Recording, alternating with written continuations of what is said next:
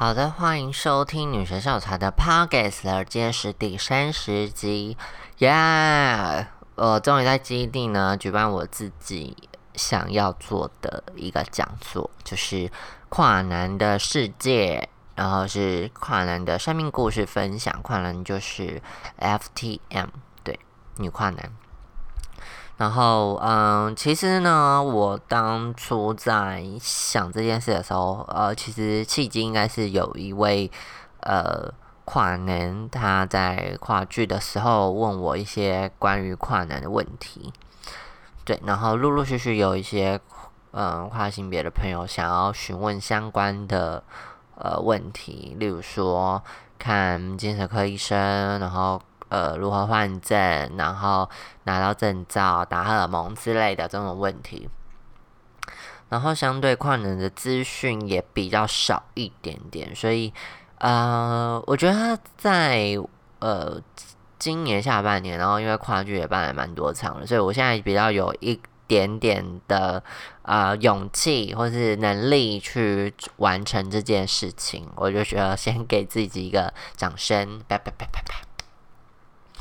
呃，所以我当初想好的时候，就其实也是有点害怕，想说会不会找不到人，那段时间又搓的蛮赶的。但是就是有时候许愿的时候，老天爷就会听到，就刚好让我找到两位愿意分享的跨男的分享者，然后一位是跨男异性恋，一位是跨男的男同志。我心里说：天呐，哦，一次就找到我想要。嗯，就是各面向都有了，我也就是蛮多多元这样子，所以我觉得其实还蛮开心，也觉得蛮幸运的。然后在事前我就是有在跟他们谈论过，啊，但是嗯，两个两位呃分享者我都只各约谈一次这样子，嗯，然后我就觉得抓他们时间轴就是某部分蛮相似的，但他们其实年纪差的，嗯，差十年这样子。所以我觉得就其实蛮有趣的，就是大家比如说某一个的国中，就是某一个人的高中可能在经历过的事情，所以我就是用这样的时间轴去串起他们的整整个讲座的访谈这样子。那我自己是蛮喜欢的啦，但是 嗯嗯，我自己觉得嗯。对于跨人这件事，或是跨性别，或是不管呃多元性别以外，就是啊，在做效果或是做一些开玩笑的时候，就是嗯，要蛮小心的。对，就是你要有娱乐性，然后又要让大家觉得好笑。这个呃，这个点或是这个玩笑，必须要比较。没有那么政治不正确这样子，所以就是可能要很小心，还还有敏锐度才有办法。所以我觉得我拿捏算不错。那前面呢，一开始就让他们慢慢介绍他们自己，然后嗯，讲到家里有比较深一点。那之后再讲到呃比较实际面上他们的遇到的一些反应跟心情。对，然后最后才是讲到是他们现在对于呃自己身体的一些想法这样子，所以我就觉得，嗯，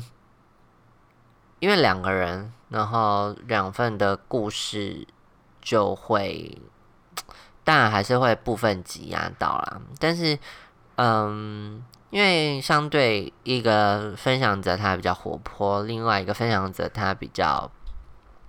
叙事内内敛一点，这样子理性一点，这样这样子，所以整个搭配算是还蛮，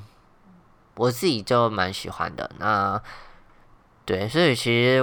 嗯没什么好挑剔的，他自己说，但是我会蛮喜欢这样子的感觉，因为我自己觉得我自己在分享生命故事的时候是，呃，我的优势是我可能可以呃。很清楚的知道讲这边，他可能会睡着，所以加了一个笑话，或者是讲这边真的很有趣、很精彩，就会花比较多力气在这边去营造一些效果。但是呃，在呃访谈或是在跟一个可能他没有在程序生命经验的分享者身上的时候，就必须要帮他去勾勒出那些嗯想要的东西，或是帮他抓一些重点，或是这些重点是大家听得懂的。对，就是因为这也不是一个学术的什么讨论，那本身学术就不会，可能就不会用访问式的方式来分享，所以，嗯，就觉得这种轻松，然后有一点深入，然后，嗯，各个面向都有点讲到的部分，我就觉得算是我可能以后会尝试的一个方式，就是去谈论，嗯，分享者或是。去用这样子的访问的方式去，呃，去做这样子的生命故事的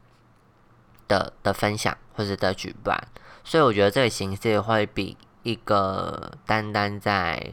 呃台上然后分享，那也许他分享的经验不是那么的流畅的时候，我觉得以这种方式去做呃搭配或者去做那个。互动，我觉得是好的，所以其实，嗯，以前之所以喜欢看谈话性节目的原因，也是因为这样，就是因为一个人讲就是一个人讲，那除非这一个人他有很多分饰的关系，会有可能很多去做呃不一样的角色转变的时候，可能就那个多元性就比较强，但我觉得呃访问的方式就会比较。有互动性，那就会有不一样的火花。那我觉得，在我自己个人身上，我会喜欢的访谈方式就会比较随性一点，就是因为有时候，呃，火花这种东西就不是要塞好的，因为塞好就真的不太好看，所以。嗯，在知道大概的故事架构，然后顺着节目的节奏跟流程去跑，那这样子，我觉得激荡出来的火花是我会比较喜欢的，然后也不会觉得很硬死邦邦。对，所以我觉得这样子是我会喜欢的。然后如果没有谈到也没关系，就是我觉得，嗯。气氛或者什么，也许才是这个访谈的重点。然后，嗯，让大家带出议题，或是让大家了解一点点了解也好。就我觉得，再深入的东西，就可能需要大家自己去体会，或者是嗯，或是再更去了解。因为我觉得故事本身就是故事，但。后面的意义或是后面的辛苦是可以去挖掘的，所以并不是一定要讲到每个故事的面相，或是每个故事的的，嗯，就是不是应该讲到每个故事都要讲到，比如说你列了十项故事。但不一定十个都要讲到，就是你可能讲五个，但是五个讲的很精彩，或者五个讲的感受是最深的，那我觉得啊，这样就是一个很棒的呃活动的企划，所以我自己也蛮佩服我自己有这样子的能耐，或是勇气，或是嗯主持之类的，对，就是。还蛮喜欢这样子的，呃，愿意举办的自己，讲的很老实，就是我觉得我我有在实践这件事情上，我觉得我会蛮蛮开心的，就是又完成了一件觉得自己想做，但是真的去做，然后也做好的事情，所以就。蛮开心的，那其实也很感谢两位分享者愿意分享，因为确实从他们的生命历程当中启发他们的故事，可能是来自国外的文章，对，然后是同一个人这样子，所以呃，经过这么久，呃，嗯，不是说要求他们要变成某些典范，或是因为每个人想法不一样，但是，嗯，借由他们两个的分享，或是去去举办这个活动讲座，让大家认识到，嗯，跨男这个族群，那这个族群的感受是什么的时候，我觉得。大家才会慢慢的去了解，因为就像以前同志，呃，跟同过后，或是呃社会风气慢慢比较好的时候，那同志就会愿意走出来了。那大家就会说啊，同志怎么突然变那么多？就其实不是，只是说愿意现身的同志变多了，所以你才会觉得哦，同志变多。但其实就是这件事情。你没办法觉得它是突然变多，那是一个感觉上的问题，所以，呃，我会觉得感谢他们来讲的原因，是因为，呃，还是希望大家看到跨性别的族群的存在，那可能可以借由这些比较愿意分享、比较勇敢的人出来发声，出来去做这样的生命故事的分享，我觉得对整个社群，然后对整个。呃，社会环境相对是重要的，所以希望他们未来还可以在分享，或是在嗯呃有机会，我觉得还是还可以再邀请他们去别的地方讲啊。对或我自己蛮喜欢这样子的安排，所以就会嗯蛮蛮开心的。对，就是。他们的付出让大家更了解跨男，所以 不一定诶，之后可能会想一个形式去弄这些东西，就觉得，嗯，呃，每个人都有每个人故事，那有些故事是需要让大家多听听的，所以就会，呃，就会愿我就会愿意想做这件事情。